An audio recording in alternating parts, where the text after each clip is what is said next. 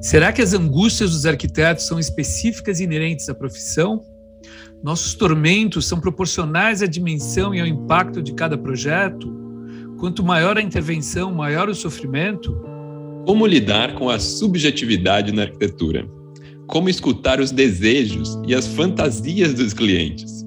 E como o arquiteto pode ele mesmo contribuir para aliviar as angústias coletivas de uma comunidade, de uma cidade, com seu trabalho? Hoje, a gente vai pôr arquitetura no divã. Este é o Betoneira, um podcast que mistura um pouco de tudo para falar sobre arquitetura, pessoas e cidades. Eu sou André Scarpa. Eu sou Marcelo Barbosa e juntos conversamos com grandes convidados para saber mais sobre os assuntos da vida urbana. E aí, bora? Hoje nós temos uma convidada super especial, a psicanalista Noemi Moritz Kohn. Graduada, mestre e doutora em psicologia social pela USP, ela é membro do Departamento de Psicanálise do Instituto Sede Sapiente, em São Paulo, onde tem consultório. Além de conviver com a arquitetura por meio da cidade, a Noemi também se aproxima desse tema pela própria família. Ela é casada com o arquiteto Sérgio Com, primo do fotógrafo Nelson Com, e tem a filha e genro também formados em arquitetura. Noemi, seja super bem-vinda ao Betoneira. Muito obrigada, gente. Obrigada, Marcelo, pessoal todo, André, Michele. Obrigada ah, pelo convite. A gente que agradece. A gente agradece imagine, muito. Imagine, Estamos muito ansiosos para falar da, das angústias nossas. Vamos lá. Opa. Bom, para começar, queria te perguntar de que maneira você observa as angústias narradas pelos arquitetos. Na tua opinião, a arquitetura tem uma lista de questões que são específicas dessa formação e da atividade profissional. Assim como os médicos têm as suas, né, os advogados, os professores e por aí vai. É, na tua visão, quais são as grandes aflições dos arquitetos no divã? Uhum, pergunta difícil, né? Não sei se tem uma chance da gente generalizar, né? Mas, enfim, uhum. vocês categorizaram aí por profissões. Talvez eu diria da, da experiência, não só com familiares, mas também com analisandos e amigos, é de que talvez os arquitetos se sintam um pouco com pouca margem, não é, para participar de fato da vida como arquitetos, né? Muitos deles acabam, sei lá, tendo empregos que consideram menos criadores e mais técnicos, né? Podendo fazer ou contribuir muito menos do que desejariam, né, na transformação da cidade. E por vezes, né, eu vejo também que uma ambição de transformação da convivência acaba sendo reduzida a uma participação, sei lá, quase decorativa, decorativa no sentido, inclusive, do tipo de ação, né? Uma Sim. arquitetura de interiores, né? As pequenas reformas, onde é que eu ponho, sei lá, a pia, onde, onde, eu, onde é o melhor lugar do chuveiro, não que não sejam importantes, né? Porque no dia a dia, no cotidiano, esse tipo de experiência de espaço certamente é significativo e pode trazer um bem-estar, um bem viver, mas como se as ambições iniciais né, de um arquiteto, aquilo que levaria uma pessoa a buscar a arquitetura como seu meio de expressão, acabam sendo muito reduzidos, né? Então, são poucos os profissionais que ocupam espaços uh, mais significativos na intervenção urbana mesmo, ampla, ou mesmo na construção de edifícios, ou sei lá, mesmo moradias, a gente sabe que é um grupo bastante restrito, e não só o grupo restrito de profissionais, como a, a acabam se dirigindo a um grupo muito restrito de pessoas que aproveitam da atividade profissional uhum. do arquiteto. Né? Então, a arquitetura aqui poderia ser uma intervenção, né, como falamos aí nas outras conversas, ampla, né, na intervenção do espaço público, né, de um bem viver, num espaço, sei lá, colorido, uh, curioso, uh, cuidado no sentido, sei lá, das calçadas, ah, daquilo que a gente vê, daquilo que a gente cheira, da cidade, das né? distâncias. Né? Né, da experiência da cidade, da convivência, não é? Acaba, acaba sendo, né, a profissão acaba se tornando uma profissão, assim, burguesa, liberal, né, de Sim. apenas, sei lá, ganhar o meu dia a dia, ao invés de abrir espaço para grandes e importantes conversas, né? Posso só, só tentando fazer um paralelo, né? No caso do psicólogo, do psicanalista, essa também é uma dimensão complicada, né? Se eu restringo a minha atividade a um trabalho apenas e tão somente de consultório, não que a clínica não seja importante, ela de fato é a base, inclusive, da nossa conversa, mas se eu não penso numa forma ampliada de intervenção que a psicanálise, a potência da psicanálise tem, a gente, isso, vai ter espaços isolados, murados, gradeados, né? Aquela cidade apertada, um transporte público pequeno, mal ajambrado, não incentivado, né? Cada um ah, daqueles que podem, né? Nas nossas desigualdades colossais numa cidade como São Paulo, né? ficando preso nos seus carros, sem contato, e com isso, evidentemente, fazendo a experiência de viver uh, coletivamente uma péssima Sim. Ah, então, acho que é assim, como potência de intervenção que o arquiteto tem, ah, ah, é isso, a gente acaba sendo reduzido nessas possibilidades, enfim, ah, para o prejuízo de todos nós, né? De todo mundo. De todos nós. Não, interessante você falar isso, nome da, da potência né, de, de atuação do arquiteto, porque realmente a arquitetura tem essa amplitude de alcance que vai do micro ao macro. E, e um arquiteto pode tanto fazer a reforma de um, de um cômodo, desenhar um objeto, né, quanto fazer alguma coisa na escala da cidade, como você, você bem exemplificou. Uma grande obra pública, poder interferir na vida de milhões de pessoas. Sim. Você, você acha, de uma forma geral, que as angústias dos arquitetos elas podem variar também, não só como a gente falou, né, de não conseguir chegar numa escala dessa ou não conseguir atingir isso, ou os arquitetos que conseguem chegar numa escala de, desse, desse grau, se, se, se, o tamanho do trabalho é, gera esse impacto. Né? Qual que é, quanto maior a intervenção, maiores são os tormentos na cabeça do arquiteto. Espero que o desafio seja maior e fazer também, não é, André? Assim, eu fico imaginando, eu, como milhares de paulistanos, uh, fui dar uma bicada lá no. Parque Augusta. Parque Augusta. Lotado. Lotado. Estava lá também.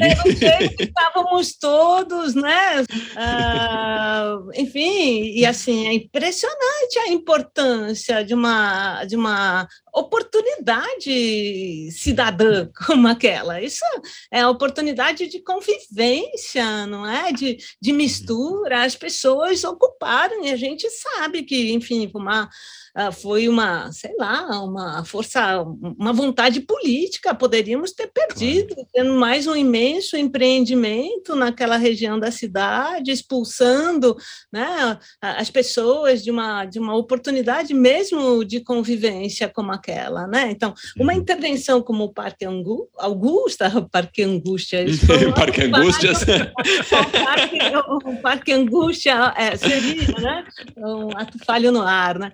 Ah, no ar e não, no ar não do filme no ar, né? No ar. Ah, enfim, é isso. Se, se os arquitetos não se juntam, não vão junto, sei lá, com a prefeitura, convocam forças políticas para, de fato, enfrentamento do mercado, né? Provavelmente algumas poucas pessoas teriam ganho muita grana, não é? Construindo um grande edifício naquele local, né? Para Exato. pouco para um usufruto muito pequeno para poucas pessoas, não é? E, muitas vezes pensando nos grandes empreendimentos comerciais, né? Seriam, né, os shoppings, né, esses estabelecimentos de venda que, deixam de fora, né, a maior parte da sua população, né? Quer dizer, as pessoas não são bem-vindas. Não esqueça de quantos, né, de que a, a maioria é excluída, né, de uma convivência assim poderíamos chamar democrática e cidadã. Né? Enfim, então, claro. os arquitetos, esses que teriam talvez mais condições, né, os mesmos, né, uh, ontem à noite falavam justamente, são os mesmos que ganham os concursos e são os mesmos que julgam os concursos, né? De alguma forma tem uma certa camaradagem, para falar num bom modo, não é? Uhum. E, talvez fossem aqueles que, com o seu poder, pudessem interferir de uma maneira mais potente, não é? Pensando no espaço público como público e não tomando para si, não é? Tornando privados aquilo que seria um espaço verdadeiramente público. A, a, assim, domingo passado, pelo jeito foi o feriado todo, mostrou, não é? A necessidade, não é só a necessidade, é o prazer da convivência, né? Sim. Dois anos praticamente de pandemia. As pessoas precisam desses espaços e a nossa cidade né, é uma cidade erma. É uma carente cidade de espaços é uma cidade públicos. Né? Carente, é uma cidade que não facilita a que a gente passeie, a, a que faça os nossos trajetos a pé convivendo. Isso Exato. evidentemente desumaniza cada um de nós, traz medo, traz insegurança, desocupa, deixa, deixa o lugar vazio para que coisas indesejáveis floresçam. Né? Então, o arquiteto tem uma função social nesse lugar, os empresários, evidentemente, o poder público, né? os psicanalistas deveriam justamente, temos feito, há muitas intervenções de psicanálise pública hoje, não é? A gente vem mapeando, não só em São Paulo, no Brasil inteiro, um movimento importante de transformar aquilo que foi posto como um bem para um determinado e restrito grupo social como um bem potencializador para todos nós, ganhamos todos, né, usufruindo, transformando, multiplicando o usufruto, sei lá, democrático, cidadão, né, uhum. né, uh, nesse é. país tão, infelizmente, desgraçado neste é, Nossa!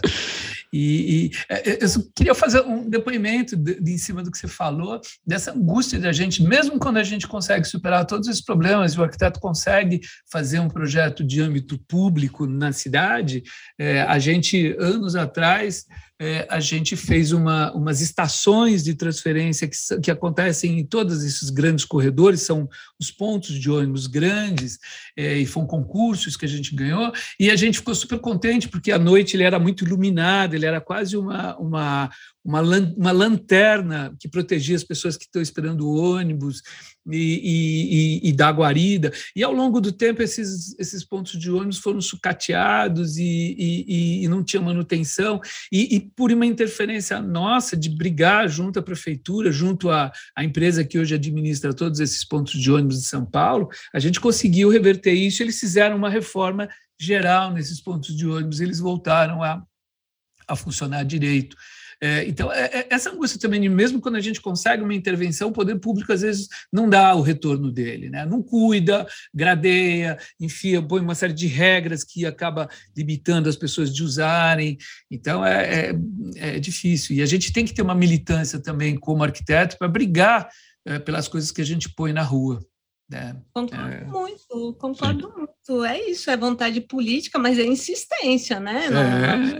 Insistência, é tá sempre, tá sempre em cima, sustentando né, a manutenção e a implementação desse tipo de política pública, enfim, que o arquiteto pode implementar e o psicanalista também, né? Também. Sim.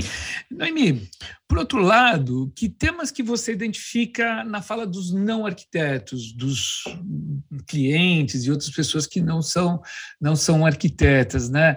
É, que se relacionam com, com, a atuação do arquiteto, um cliente uh, uh, ou alguém que, que, que tem influência, uh, vai num parque, vai num prédio, né? É, é, a gente fica pensando, por exemplo, essas questões relacionadas às cidades, ao espaço público, aos transportes, a convivência em comunidade. É, como arquiteto, como indivíduo, pode contribuir para aliviar os efeitos psíquicos negativos dessa experiência coletiva. Né? A gente acabou dando aí alguns, alguns depoimentos, né? mas como que o arquiteto pode ajudar e atuar nesse sentido? Acho que a experiência do espaço ela tem uma uma, uma potencializador, uma, uma capacidade potencializadora do bem viver colossal, né? Assim, fico pensando nos meus espaços, né? É, o meu consultório é chamado, enfim, pelos meus íntimos, do meu santuário, né? Ah, é, que demais.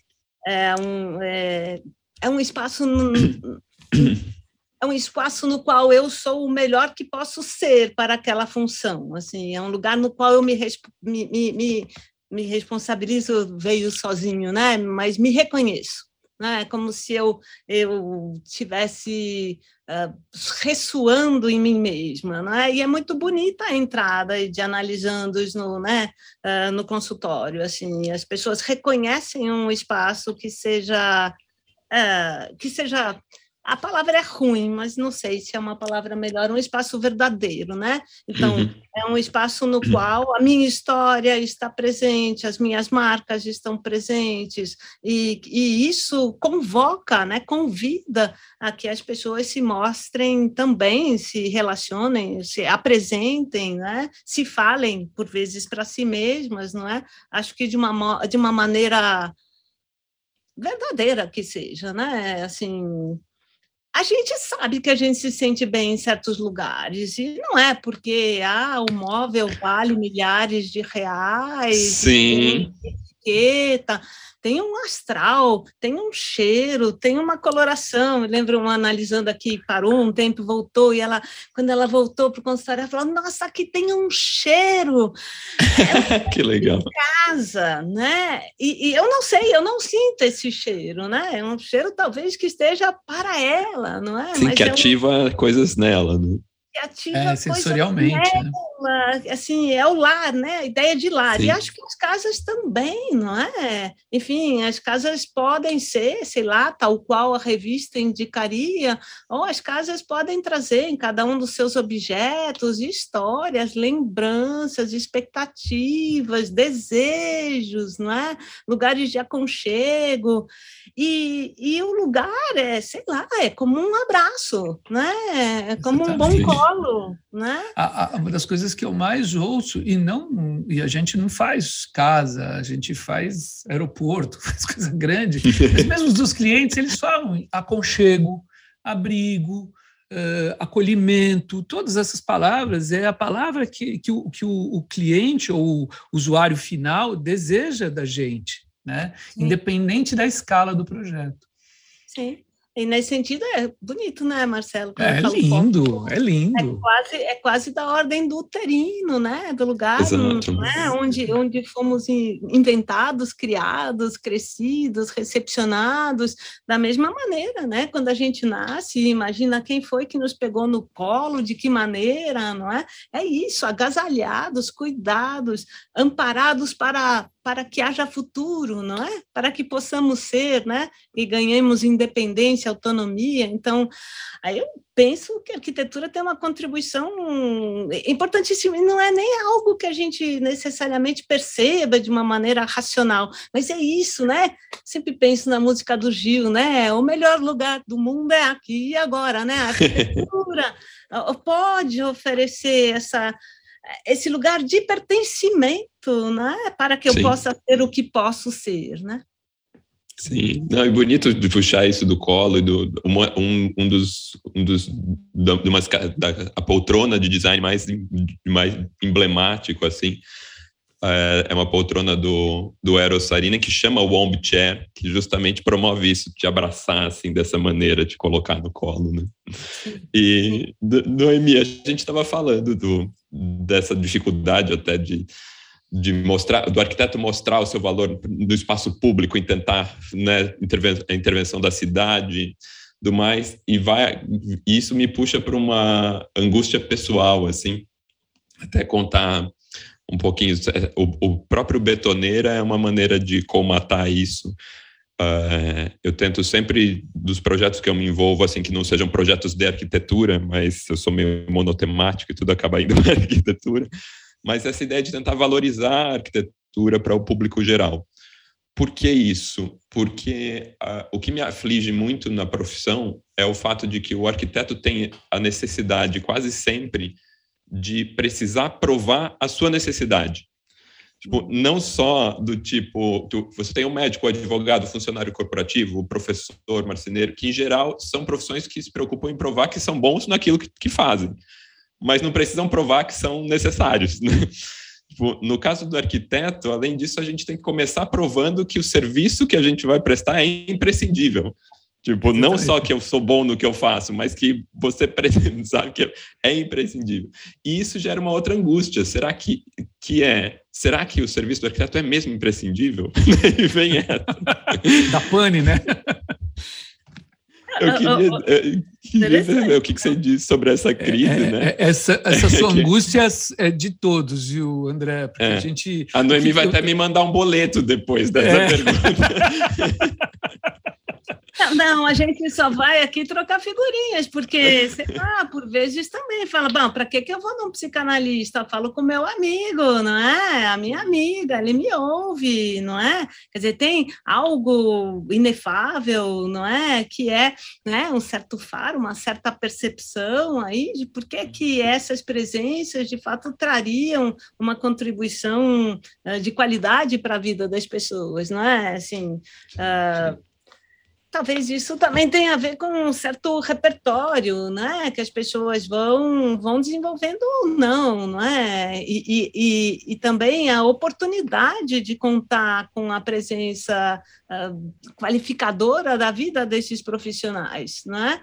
Então, sei lá, num país como o nosso, talvez são poucas as pessoas que podem usufruir, né? Ou que têm no seu repertório mesmo esses profissionais como profissionais uh, uh, que isso que que qualifiquem propriamente a vida, não é? Uh, são profissionais muitas vezes, pelo menos no caso dos psicanalistas, né, dados e são mesmo, né, investimentos altos. Os arquitetos também muitas vezes vêm com investimentos altos sem uma comprovação imediata, né? Dizer, eu estou com dor de dente, eu arranco o dente, eu faço uma obturação. Passa dor, acontece. Exatamente. Talvez seja mesmo uma, uma, uma uma necessidade dos arquitetos, então, se fazerem presentes não, ou, ou explicitarem não é, o quanto uma Uh, um ofício invisível, né? é quase invisível. É, né? é, a palavra, é ofício invisível mesmo, né? Porque, Porque é, isso, é das cara... conexões, é dos interstícios, lida com o espaço entre, né? ele é mais de vazios do que cheios, não é? uhum. É? Uh, é mais do que uma, uma presença que é relacionadora, vamos dizer, não existe essa palavra, mas é, é que relacione, não é, as presenças, Sim. o movimento, uh, esse aconchego que a gente falava, tudo isso é muito inefável, né? Não é a cadeira útero que, que, que uhum. proporciona o aconchego. É essa, eventualmente, essa poltrona num determinado canto da sala, não é? Que te abra para uma determinada visão da cidade. Ou que ilumina de uma maneira que né? cuide de, da sonoridade presente, não é? Quer dizer, é muito mais da inter-relação do dos objetos, você pode fazer com os materiais mais diversos, as coisas mais diversas, ou o mesmo material, coisas muito diferentes, não é? Então, talvez seja difícil mesmo, como repertório, discernir a relação entre as coisas, que talvez seja mesmo a ação dos, dos, dos arquitetos, né? Eu penso, os arquitetos ao meu redor, eles acabaram tendo uma formação todas e, e, e, acabam trabalhando mais como artistas gráficos, né? Então fazem capas, Sim. diagramação, e, e, a reclamação é como a de vocês. Putz, né? O cara chega lá e fala, bota outro lettering, ah, põe uma serifa, muda aqui, arredonda aqui, põe mais não sei o quê. Quer dizer, assim, e, e, todo mundo imagina, né, que vai fazer o seu logotipo, todo mundo imagina que vai bolar lá as linhas, né, as várias, sei lá, colunas de um livro, né, que isso é óbvio, né? Sim. Na verdade, isso não é óbvio, isso é, é aí é que está a arte, talvez, do arquiteto, naquilo Exato. que o outro é talvez não seja capaz de ver, né? A presença de um analista né, junto ao seu analisando, né, que podem caricaturizar como aham, né? Ah, a pessoa fala e fala aham. Não é, né? né? É uma presença, de fato. Talvez a arquitetura, nesse sentido, se uh, conjumine né, com a ideia de psicanálise também. Nossa, Gostando muito desse, desse episódio. É, Noemi, queria te perguntar um pouquinho a questão da, da, da, subjetividade da arquitetura no ambiente profissional. Né? Assim, tem vários escritórios de arquitetura que o nome do, do escritório é o, é o sobrenome do arquiteto, é o nome dos arquitetos que, que, que são os donos do escritório. E, por, por exemplo, nosso escritório chamava, chamava anos atrás Barbosa e Corbucci, parecia nome de cabeleireiro. Então a gente mudou para Baco, que era um pouquinho de Baco de Barbosa e e cor de Corbucci. Ficou baque, a gente achou ótimo, a gente adora beber, então estava tudo dentro. Mas, assim, eu fico pensando no, nos colaboradores que trabalham nos, nesses escritórios, que estão uh, sobre, sobre essa, esse, esse espectro do nome do, do, criador, do cara que é o dono do escritório, como isso influencia na criatividade dele e, na, na questão da autoria, é, que se o nome dele nunca está vinculado a, a, a, ao que ele acaba ajudando a colaborar a, a, fazer, né? Então, como que é? O, eu fico pensando no jovem arquiteto, nos arquitetos que trabalham nesses escritórios estrelados e, e, e, e são tem uma contribuição meio uh, vaga nessa coisa, né? Ah, da, da experiência que tenho com analisando, de mesmo minha filha que trabalhou em poucos escritórios, né? pensando até histórias antigas de amigos e tal, ah, eu imagino que seja imensamente frustrante né? Porque não é só que não vai aparecer seu nome no escritório. Tudo isso acho eu que pode ser relevante, mas não uhum. muito. A questão é que do que eu vou ouvindo, as pessoas têm muito mais uma posição técnica de manobra de uh, computador, né? De aplicativos, de fazer então apresentações para o cliente em 3D, né? Bonitonas, não é? Mas uh, de fato o seu conhecimento, tudo que foi aprendizado e criado durante, sei lá, uma graduação, muito pouca oportunidade de botar em prática, não é? De novo, né? Quem tem, sei lá, parentes com grana que vai construir uma casa, fazer uma reforma, ainda pode botar a mão na massa. De resto, uhum. acaba pare parece ser muito o braço Uh, sei lá, computadorizado de um arquiteto pensante que ainda faz né, um traço no papel e uhum. depois é transformado num, uh, né, num, num, projeto digitalizado, né, digitalizado, computadorizado, programado, por alguém que acaba entrando como sei lá, antigamente tinha uma profissão, deve ter ainda, de desenhistas, né? De desenhistas, sim. É, então, acho que muitos jovens arquitetos acabam ocupando uma posição mais de desenhista da ideia do outro, né, com pouca participação, um pouco democrático o processo de criação, de troca, de invenção, não é? Nisso é diferente, o psicanalista não tem papo, entendeu?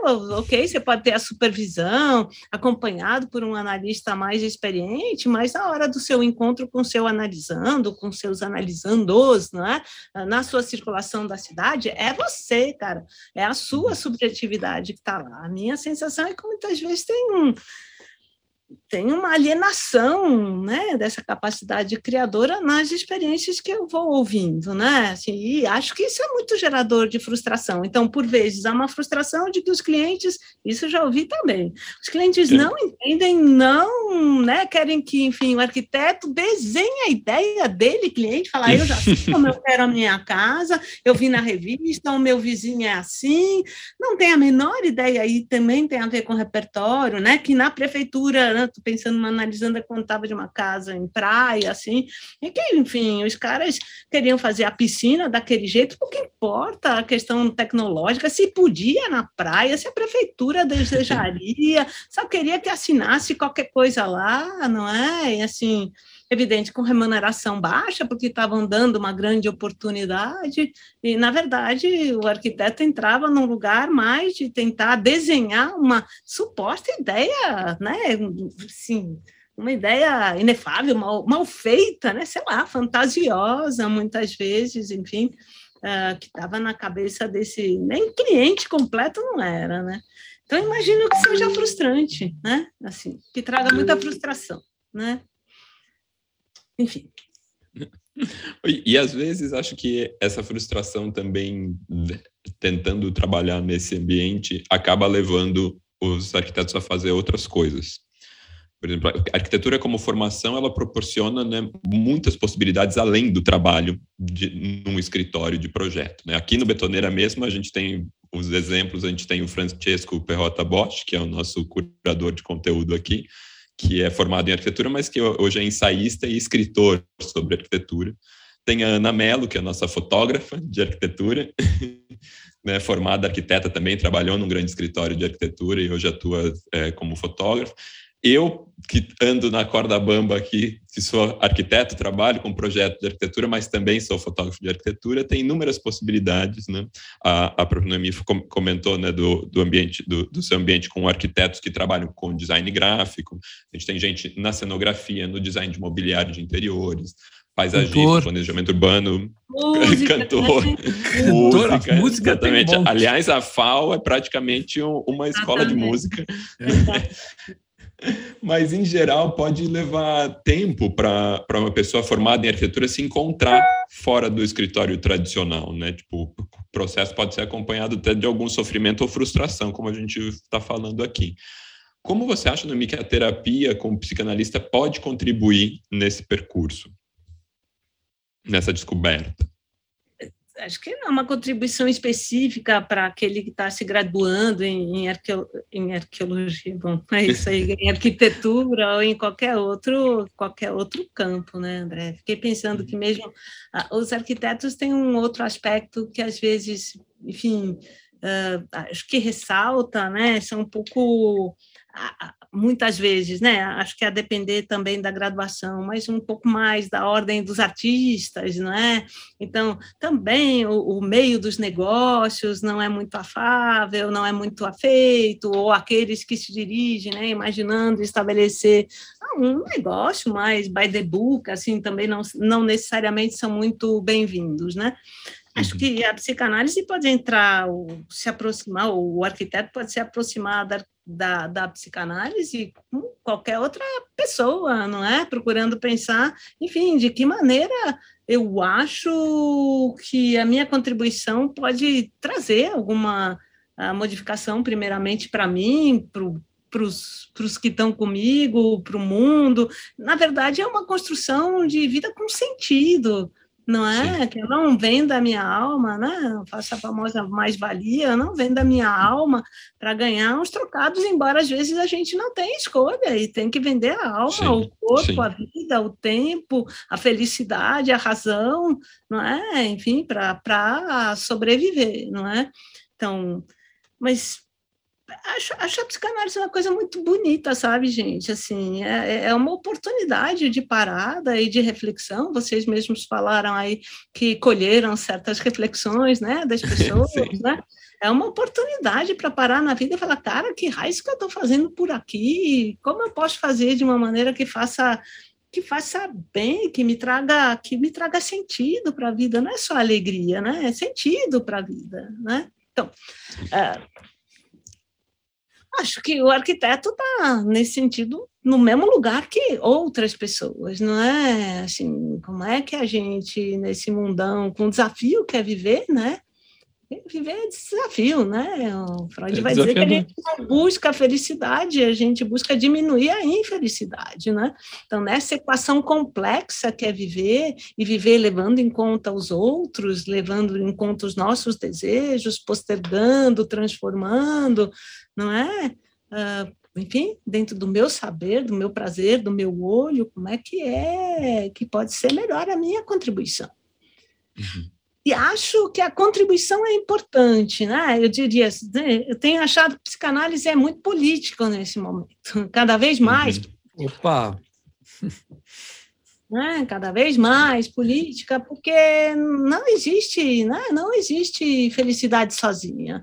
Né? Eu posso Exato. estar dentro do meu carro blindado, né? com os meus seguranças atrás, posso fingir que eu não vejo a miséria ao meu lado, uh, em algum lugar, espero, porque se isso não estiver incomodando, você está muito doente. Você está muito em outro lugar, exato. Muito doente, né? Então, Uh, penso isso, a gente tem que procurar cada vez mais ativamente modos de, de, uh, de encontro, lugares uhum. coletivos, como o Parque Augusta, né, que veio, veio muito forte, assim, né, lugares coletivos de, de, de troca, de, de conhecimento, de, de aprendizado mútuo, recíproco, de respeito, né, de convocação para a vida, não é? E não um salve-se quem puder, porque a gente sabe quem vai poder. Muito bom. É, queria perguntar uma coisa, né? É, é, é, é, eu dou aula no Mackenzie, às vezes a gente, numa conversa com os alunos, a gente pergunta por que, que desejou fazer arquitetura. Muitos é, acabam. É, não sabiam o que fazer, foi fazer arquitetura porque achava bonito, mas assim, nunca se aprofunda um pouco o que, que é essa profissão né, e acaba no decorrer da faculdade tendo uma crise aí de Ai, acho que não é isso bem, não é o que eu queria fazer. Como que, como psicanalista, o que você consegue observar nesse processo de escolha da formação da profissão, da profissão no caso de arquiteto, né? O que um jovem quer construir entre aspas, claro, em sua própria vida quando busca a arquitetura como profissão. É.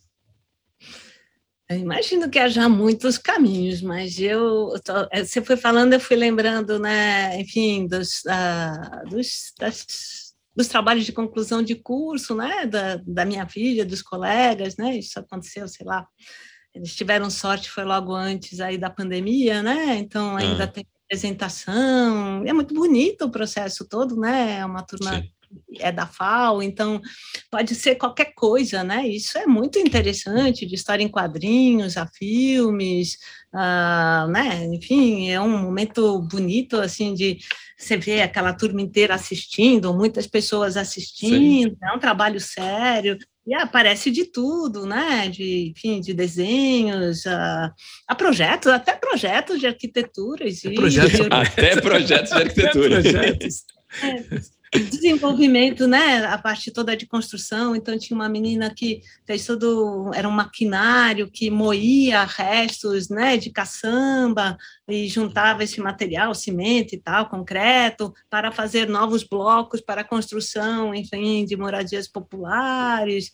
Ah, eu fui assistindo, né, a concepção de cada um, tinha uma menina que fez um trabalho se não me engano, era sobre um livro da Silvia Federici, né, que é uma italiana feminista, e né, Michelle está aí na Itália, tinha uma coisa com a Casa da Bruxa, então tinha uma, toda uma construção fantástica, né, fantasiosa de uma casa, de pertencimento. Essa é a imagem primeira que me veio, além da construção dessa coisa das casas populares, da construção do espaço coletivo do grupo, lá das muitas linguagens.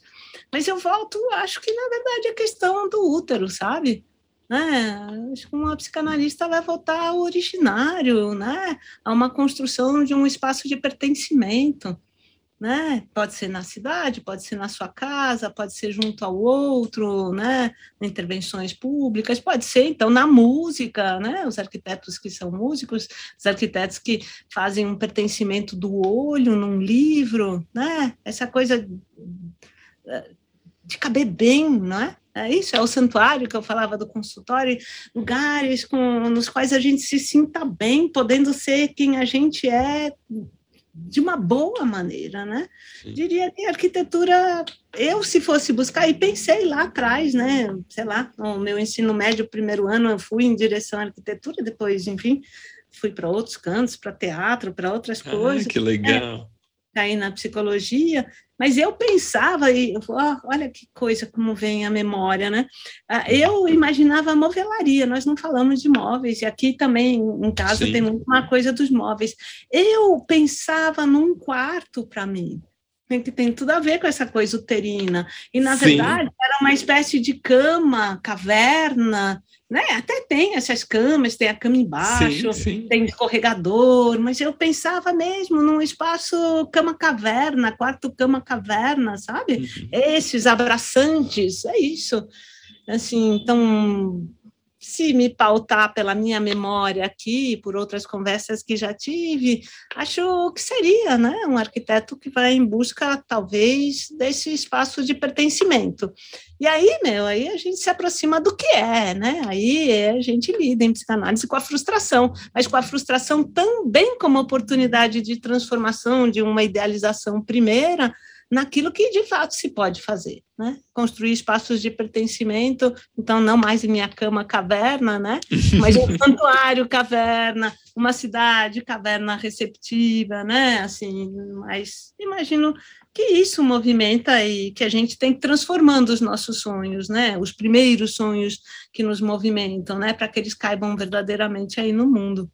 Veio a palavra verdadeiro de novo.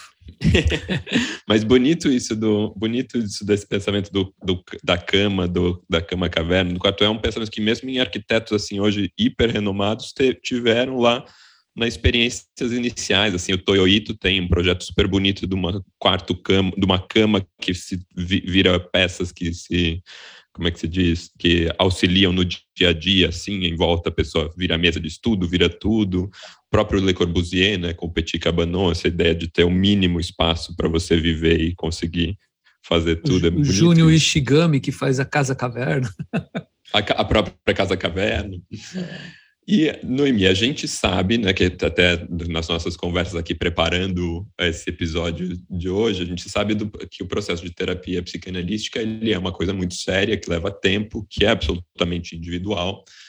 E é, mas montando aqui o, o episódio, a gente, entre amigos arquitetos, é, levantamos algumas questões que frequentemente aparecem nas nossas conversas e a gente pensou em passar aqui para você para ouvir os seus comentários.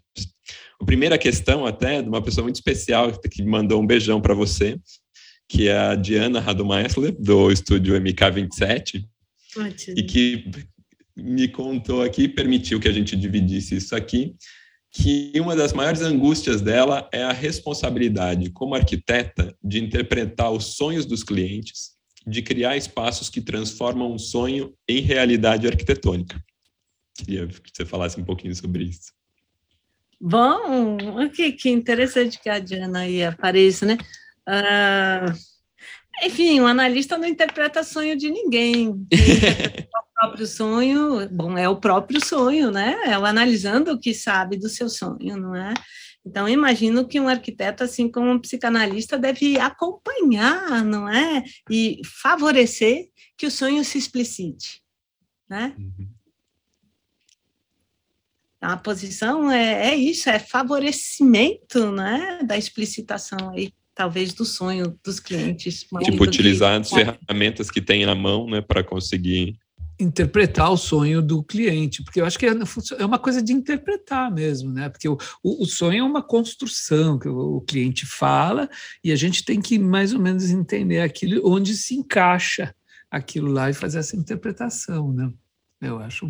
É, que a interpretação seria ativa do arquiteto, né? Sim. Fazendo aí uh, o paralelo com o, o, trabalho do analista, né? Então, os analistas têm, sei lá, o, o seu manancial aí, as coisas vão repercutindo, né? Fala, putz, isso parece ter a ver com aquilo, imagino vocês, né? A gente foi falando aí da, da desse lugar uterino, vejam quantas referências vocês trouxeram, Sim. históricas, né? Geográficas, de muitos, né?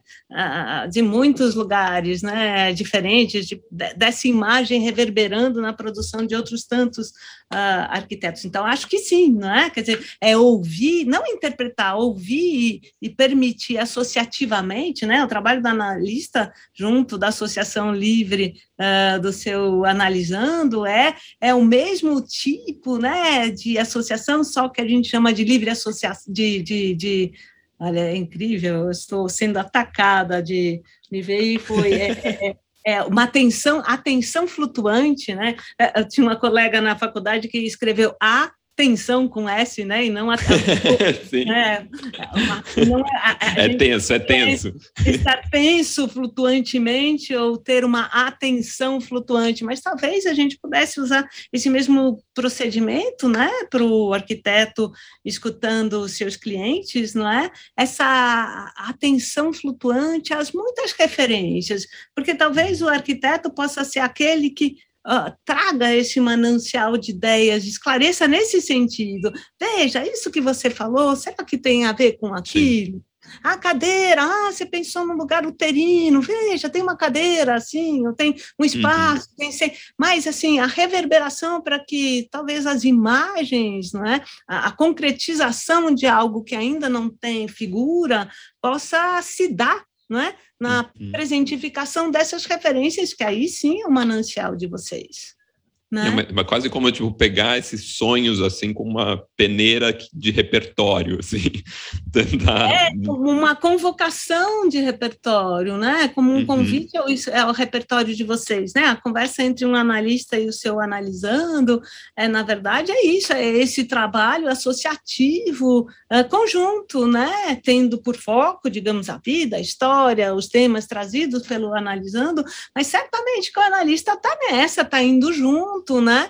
Trazendo as suas experiências, a sua vida, não é? Para, para o jogo, né? E anzolando, ver se aquilo anzola, convoca. E às vezes a gente fala, né? Puxa vida, eu vi um filme, ou, cara, você leu aquele romance, ou sabe aquela passagem daquela circunstância, isso figura, né? Isso dá forma, e você fala, nossa, cara, era isso mesmo, né? Que eu estava buscando. E, e, e conecta também, né? Conecta os, as duas pessoas, né?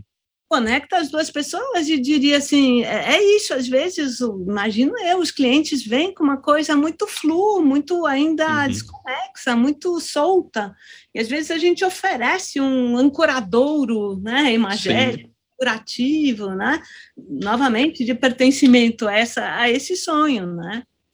E acho também, Nami, que tipo, fazendo isso também é, um, é aquele momento em que se estabelece a confiança que é outra coisa super importante, pelo menos que eu sinto assim muito, o momento chave nos processos de projeto é esse, tipo, você acertou que o cara acertou, você é, um deu uma referência que ele teve esses encontros e daí estabelece a confiança e a coisa às vezes flui muito mais a partir daí, tipo, ele sabe do que eu estou falando, que eu acho que deve acontecer contigo também, né? Porque senão fica uma coisa autoritária. Às vezes Exato. é, eu vou fazer minha casa com o arquiteto X. Bom, mas não é que eu vou fazer a minha casa, eu vou fazer, o arquiteto vai fazer a minha casa, é muito diferente, não é? É, é, ele vai é, falar como é que eu sento, como é que eu visto, que Exatamente. ele é que sabe, né? Como se eu vou a um especialista e é o especialista que sabe o que eu sou, a minha história, uh, enfim, os meus desejos, né? Acho que isso, isso é uma coisa bonita na psicanálise. Eu não sei nada, cara, né? Assim, eu eu tô de ancoradouro, né? Para um saber que o outro não sabe que sabe não é? De alguma forma, penso eu que o arquiteto pode um pouco ficar na sombra, né? A coisa que se falavam do ego do arquiteto, aqui talvez chegue, né? A, a, talvez o arquiteto possa se refluir um pouco Sim. e aguardar um pouco mais a presença para que para que aquele lar, né? Porque é a casa daquela pessoa, com, sua, com os seus desejos, com a sua história, com a sua vovó, com, sei lá, não é? Com, com seus momentos de bons encontros, aí sim reflua, né? Ah, aquela cadeira me lembra do momento X, né? E quando eu é, é como é como a Madeleine do Proust, né? Ah, enfim, né, no, não sei se vocês conhecem, né, o Proust Em Busca do Tempo Perdido, busca ele vai falar, perdido.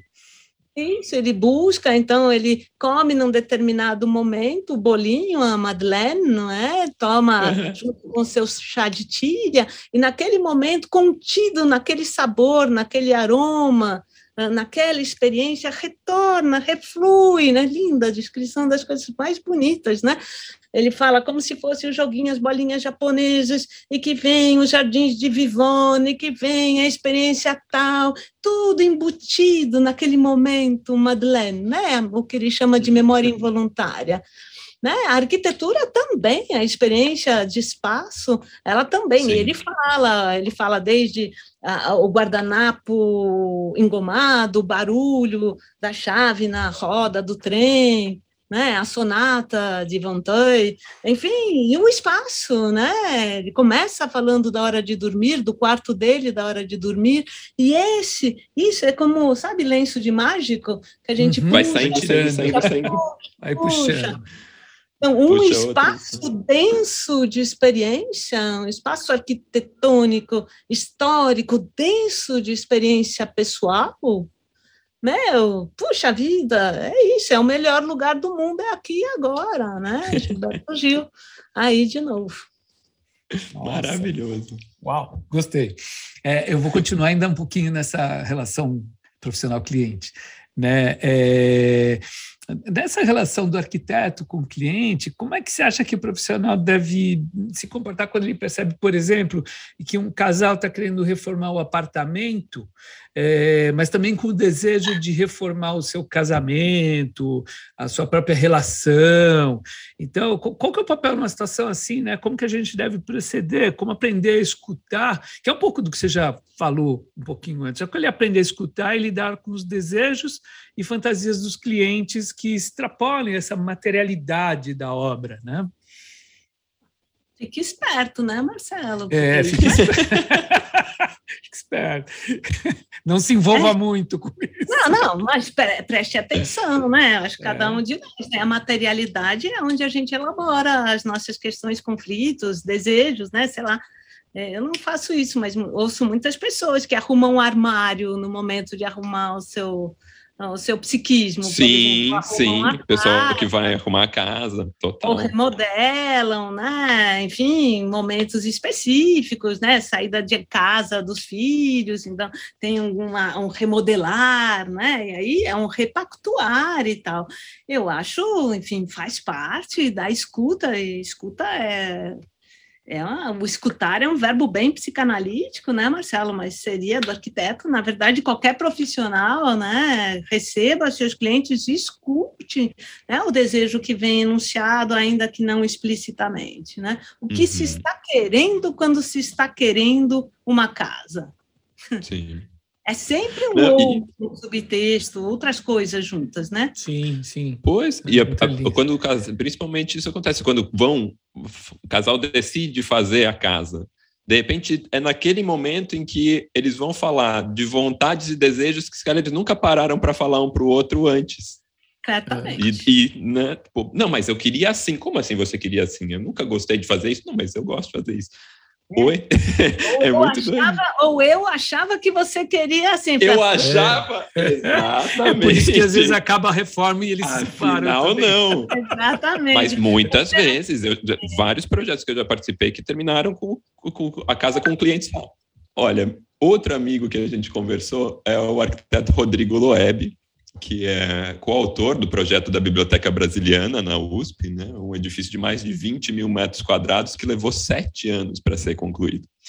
Sobre isso, ele contou a angústia que foi lidar, vou abrir aspas aqui exatamente o que ele falou, as frustrações do tempo que leva da gênese do processo até a conclusão da obra. Fecha aspas. E depois a ambiguidade de sentimentos com a obra concluída, que é uma enorme emoção e um enorme vazio. Ele lembrou, por exemplo, o sentimento de visitar a biblioteca depois de inaugurada e se incomodar com coisas como uma lixeira fora do lugar, um papel grudado na parede de qualquer jeito, no vidro, e outras pequenas intervenções que ele sentia que feriam o edifício como se fosse ferida, feria ele próprio, assim, mas que ao mesmo tempo, né, ele já não tem mais o controle daquilo. O que, que a gente pode falar para o Rodrigo? É isso mesmo, ele, o, o, prédio vai ganhar vida própria, como qualquer obra, não é? Enfim. Filho no mundo.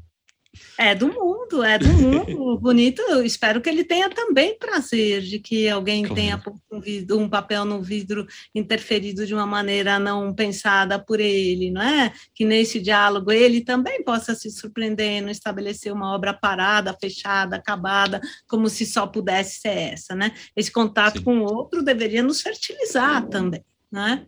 Agora, imagino, né, o projeto, sei lá, quando acompanho o pessoal do cinema. Putz, é, as primeiras ideias, até isso virar um roteiro, até isso, sei lá, se conseguir levantar o dinheiro, achar uma produtora, arranjar o elenco, né? E quando sai no final, uhum. sei lá, tantos processos, né? O ideado, o projetado, é é, é, muito diferente na maior parte das vezes. E ainda bem, para falar a verdade.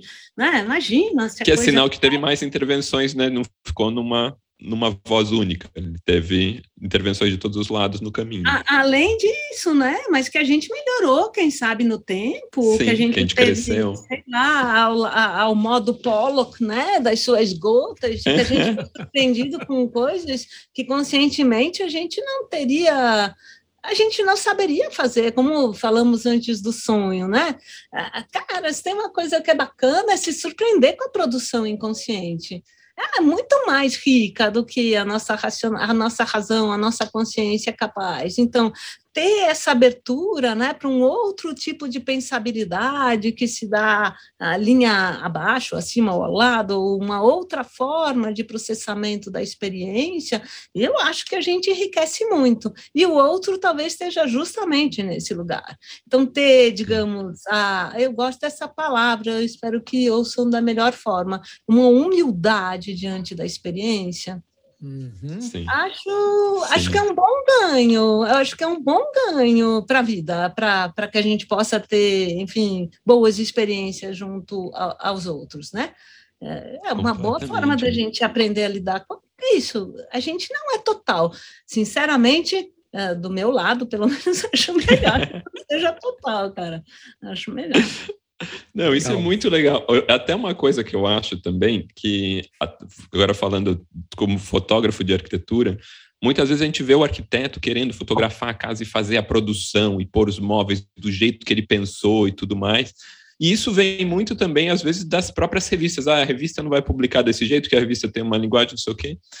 Como, tipo, vou fazer uma provocação para os nossos ouvintes aqui de tentarem fotografar a casa do jeito que vocês chegam lá como é que mudou, como é que o cara usou, como é que a, a pessoa se apropriou do espaço de uma maneira que você não previu e mostrou daí justamente a qualidade do espaço que você criou, que pode abrigar diversas outras formas de, de atuação.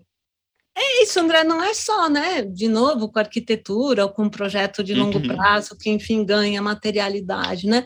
É, fico pensando, sei lá, eu escrevo também, né? Tenho caminho acadêmico e não só, depois ensaístico, enfim. Eu, eu me lembro que tinha uma revista específica, enfim, na qual eu trabalhei, que é a revista Percurso, justamente Departamento de Psicanálise, e, enfim, então tinha os textos, iam, passava, né, todo o processo editorial e tal, e aí, quando voltava a primeira vez, vinha o, o texto já diagramado com os olhos, e os olhos ressaltados, e eu ficava muito curiosa para saber, enfim, o que é que tinham ressaltado dos, dos olhos? O que tinham colocado naqueles olhos? O que tinha saltado aos olhos para uhum. aquela pessoa, para aquele leitor? Né? Isso, é o, isso é o diálogo. Né? E às vezes era muito surpreendente e achava muito interessante. Né? Então, o que salta aos olhos daquele que vai usufruir do espaço proposto por mim, pode ser no texto, pode ser no, uhum. né, num edifício arquitetônico, ah, enfim, de novo, é a abertura para a alteridade, né? Que a gente seja surpreendido pelas gotinhas, não é? Enfim, que sejam né, de tinta, ou que seja as presenças transformadoras de outros junto a gente, né? Sim, muito Sim. bom. Muito bom. É, a, a, gente também colheu aqui um outro depoimento uh, mandado em áudio agora pelo, pelo, pelo meu querido amigo Gianfranco Vanucci sobre uma frustração percebida ao longo da carreira. No cursinho e depois na faculdade, somos apresentados e confrontados com grandes gênios, mestres da arquitetura, que passam a ser a nossa referência de sucesso. Só que não é bem assim, né? Quer dizer, é, durante uma trajetória profissional, você pode ser um bom, um ótimo arquiteto, mas provavelmente você não será um gênio. E isso acaba gerando uma frustração perene. A ideia de genialidade é uma ideia bem burguesa também, né, gente? Cá para nós, né? De autoria, Sim. enfim, de eu ser, assim, dos píncaros dos píncaros, né? Enfim, talvez aí também retornemos à, idade, à ideia de humildade. Isso não é abandonar a ideia de autoria, de contribuição, né? De um, de um ponto a mais, saber que a gente é mais um, mas não é qualquer mais. Pode, pode oferecer, ainda que né, não ocupemos esse lugar da, da, genialidade, mas podemos ocupar um lugar a muitos, né, ou junto a muitos, um lugar de, sei lá, possibilitador é? Então, também tem a ver aí, né? Vocês tinham falado lá dos egos, né? O lugar para o qual a gente é insuflado, a gente imagina que seja o único lugar é, de pertencimento, né? Não, né? Talvez esse seja tem algo muito errado, né, no sistema capitalista, gente, né? E está jogando todo mundo para esse lado, sabe? É, e fica aí, todo mundo aí, nessa imensa frustração de que deveria ser eu, deveria ser... Não, não há disciplina mais personalista, né, do que a psicanálise, né? O gênio número um e número todos, é o, que ele, é o queridíssimo Sigmund Freud. Ao mesmo tempo, tem uma abertura para que cada um de nós transforme esses primeiros passos em passos muito pessoalizados, né? que a gente transforme em nossos. Não existe psicanálise que não atravesse cada um de nós. Então, apesar de a gente conversar sobre os sonhos do Freud, esses sonhos são ressonhados por cada um de nós. Né? Então, acho que sim, acho que nem a faculdade, assim como a faculdade de arquitetura, não é? Outras tantas faculdades, o ensino feito aos moldes liberais capitalistas, eles, na verdade, convocam esse, esse personalismo, não é? De uma maneira que talvez traga mais frustração, ou certamente traz muito mais frustração do que propriamente sensações de ganhos, né? Os lugares são muito afunilados, é uma pirâmide com um topinho aí muito estreito, e, de novo, sabemos que quem são aqueles que poderão de antemão ocupar, né? Sim. Então, talvez... Também ali as sandálias da humildade, de novo, voltando aqui para os arquitetos. também pensar de outras maneiras, não é? O que é de fato, por exemplo, o sucesso profissional. A história dos vencedores é um tipo de contação de história muito específica, né? Então, uh, enfim, um arquiteto contar que na sua formação e na formação da maior parte dos arquitetos, o que a gente tem são os expoentes, uhum. né? A gente poderia pensar a arquitetura de outros continentes, a gente poderia pensar a arquitetura voltada a outro tipo de, de, de comunidade, é, outros grupos sociais que pensam a comunidade, a habitação, as cidades, as aldeias ou a urbanidade de uma outra maneira, né? Então, acho que também aí essa fala do Jean-Franco Banuc é importante, porque é para que as universidades, né, as graduações, Sim. talvez possam repensar seus caminhos formativos, né?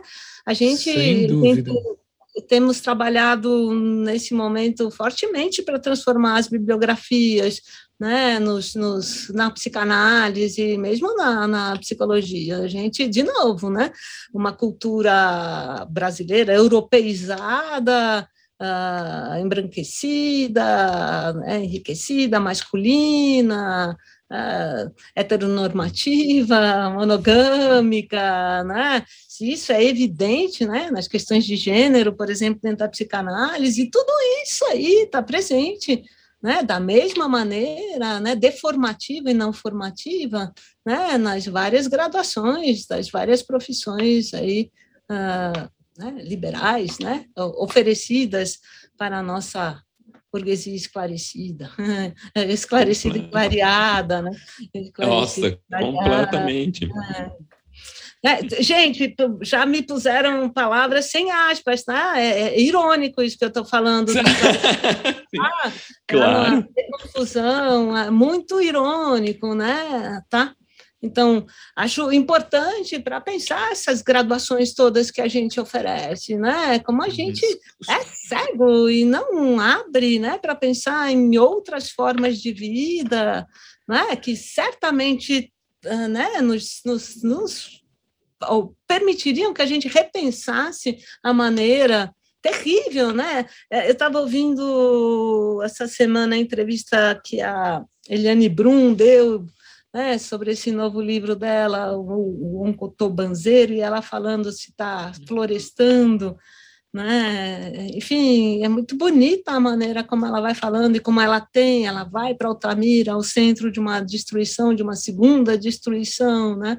Que seja da floresta, que seja depois com a usina de Belo Monte, né?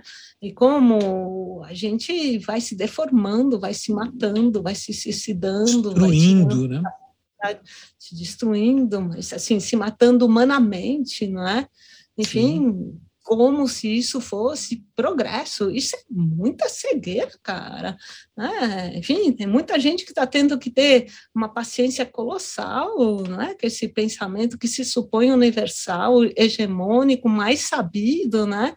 que é aí manifestado preferencialmente aí, né? por brancos. Né?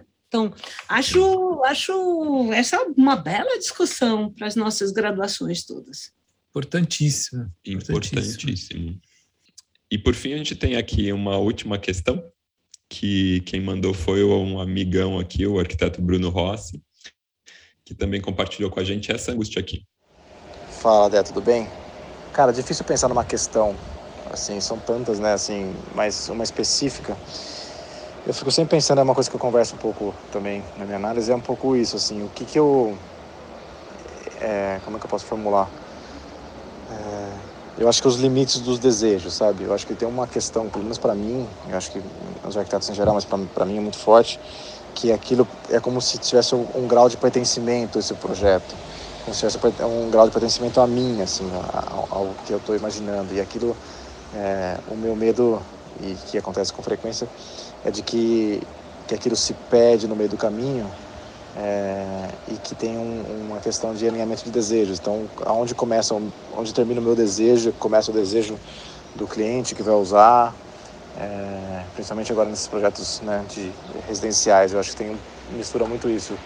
A gente falou disso já, hein? A gente falou disso já hoje aqui falando que é isso, né? É o meu projeto, só que é a casa do cliente. Né? É. é. o meu projeto, só que é o museu, né? Ou a biblioteca pública, não é? É o que é meu, que vai para o mundo e que eu considero, né? Ah, enfim, o gesto aqui de posse, né? É meu, né? E, enfim, a palavra vem de novo, né? Tanto de pertencimento, de compartilhamento, como talvez, não é? Assim, a dor, né? De, enfim, das coisas não serem só minhas, não é? Enfim, de que os outros vivem aquilo que eu ponho no mundo ao seu modo, né? Uh, enfim. Eu acho que essas questões, até a questão do Gianfranco amarra também para essa, né? A gente sair de, um, de uma universidade que nos mostra arquitetos que são esses gênios e que fazem, que com um traço resolvem o mundo, e depois a gente vai para um mercado de trabalho que, com essa ideia também. Acho que são coisas que vão se encadeando até, né, de ter essa, esse embate é, entre o que, que é o meu desejo, o que, que é o desejo do cliente. Não... É, Na questão... verdade, talvez e talvez a desculpa a alienação parta aí desse pressuposto da genialidade, né?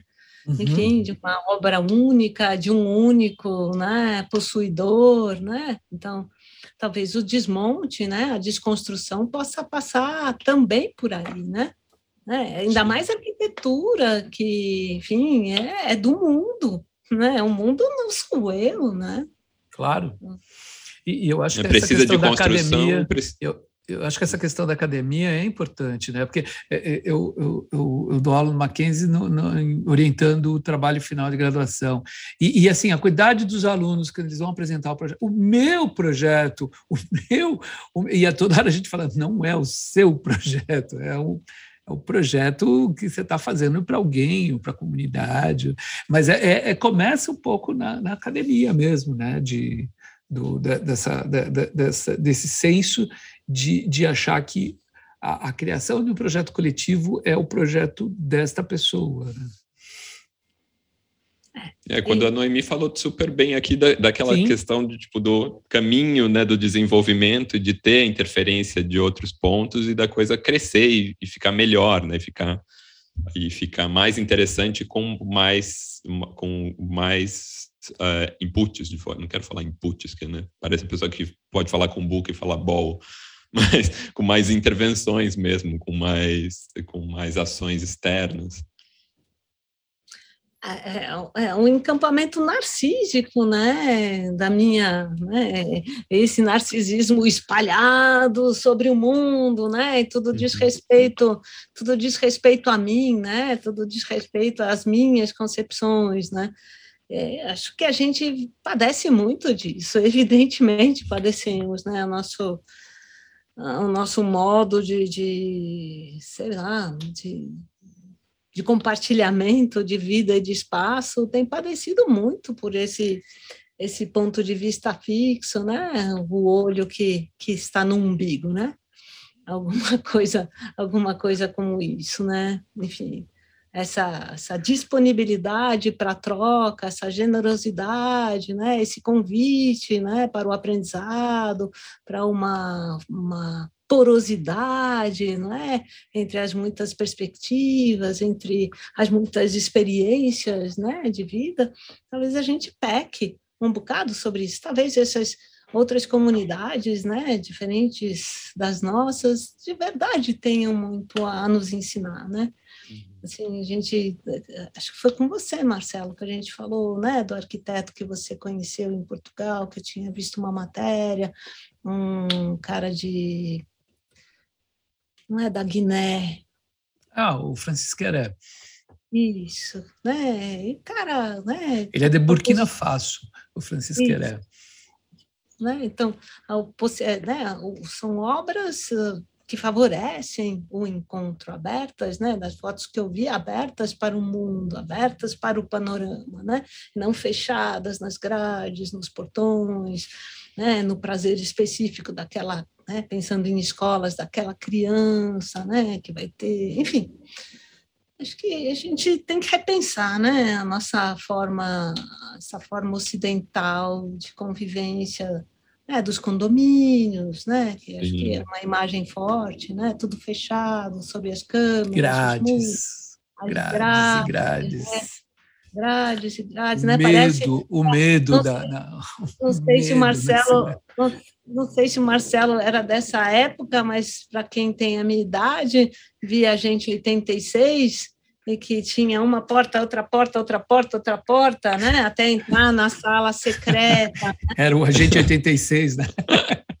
Agente 86, né? É. Então, a gente está nessa, né? Uma casinha, uma portinha atrás da outra, né? enfim, botando um monte de pessoas numa função de vigilância e de controle, nós mesmos sob esse controle, uma, o medo, como o Marcelo aí salientou, isso, isso marca né, um, um modo de relacionamento extremamente empobrecedor, né? a suspeita, né, os, estavam falando dos, dos, sentimentos, os sentimentos uhum. convocados são sentimentos de afastamento, de suspeita, né, de distanciamento e não de compartilhamento, né? Então, acho que tá, a gente está a gente tá numa época bom, evidente, né, pelo que vivemos nesse país nesse momento, né? Sim. Mas nós estamos numa época de, de, muito errada, né? Talvez no paroxismo de uma certa tendência individualista da genialidade, né? Como falamos aí, né?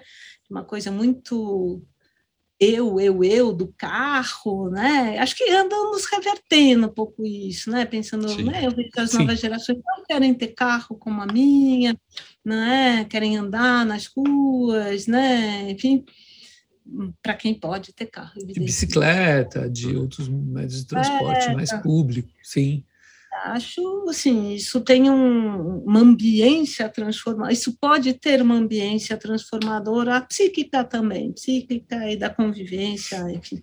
O, o, o, observo também na, na, na, na, academia que também a, a, essa geração mais jovem eles não têm essa eles são muito mais o coletivo né? a, a, a, não, não é o escritório personalista de um arquiteto, e, e sim é um grupo de arquitetos, inclusive eh, não só arquitetos, eles acabam mesclando com cineastas, a gente está fazendo cinema, a gente está fazendo artes plásticas, então são coletivos que se que transitam em várias, em várias áreas, e a produção é, é uma produção coletiva. Né? Então eu, eu, eu, eu, tendo, eu tendo a ter uma, uma, uma uma postura e uma, uma, uma, uma percepção otimista dessa turma que está aí, porque realmente é o que você falou, eles não querem mais ter o carro, é, têm outras, outras, é, outras ambições na vida muito mais ligadas à questão da natureza, da, da, da, da do, de formas de energia alternativas e outras coisas, uhum. e não de ser aquela coisa de sucesso. Mas é uma parcela, né? muita gente ainda almeja o sucesso na profissão. É, o sucesso Esse dele seria um sucesso né? mais coletivo, né? mas um sucesso do grupo é, voltado para a comunidade. Sim. Sim. É, acho que o que a gente viu aqui muito do, do que a gente conversou é que os arquitetos estão muito preocupados em construir e acho que é a hora de pensar em desconstruir, né? desconstruir muita coisa para a gente criar cidades onde a gente possa. A, a Noemi falou uma frase super bonita que está reverberando até agora na minha cabeça, que é o caber bem. Né? É. Tipo, acho que isso foi o negócio que eu estou levando aqui, como fazer as coisas caberem bem e coletivamente. Bem. Muito bom. Noemi, a gente só tem a agradecer essa conversa muito gostosa, muito generosa da tua parte, né? De, de ouvir a gente, essas nossas angústias, né? E tentar uh, dar alguma, dar alguma dose de, ou de otimismo, de, de, de certezas ou não, né? Para gente. Eu, eu te agradeço muito, uh, em nome do Betoneira, uh, de você ter feito essa conversa longa com a gente e tão importante. Ah, eu, eu, de verdade, eu que agradeço, assim.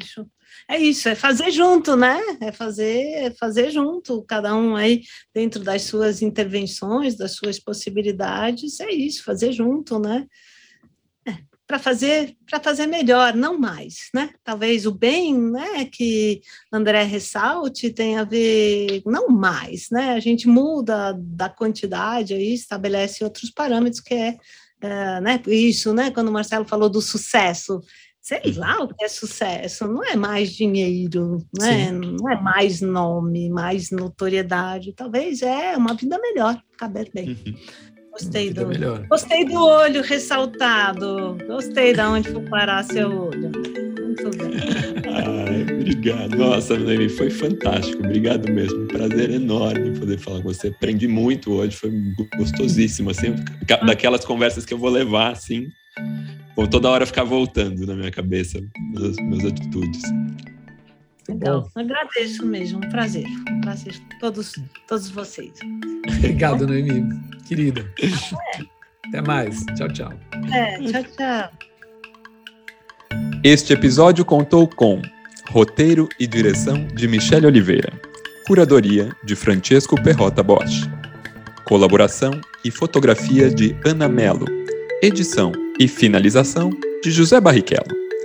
Tema de abertura por Mário Capi. Identidade visual por Flora Canal. Quer continuar essa conversa? Assine nossa newsletter no link do nosso perfil no Instagram, betoneirapodcast, onde você também pode mandar suas sugestões do que misturar mais no traço dessa massa.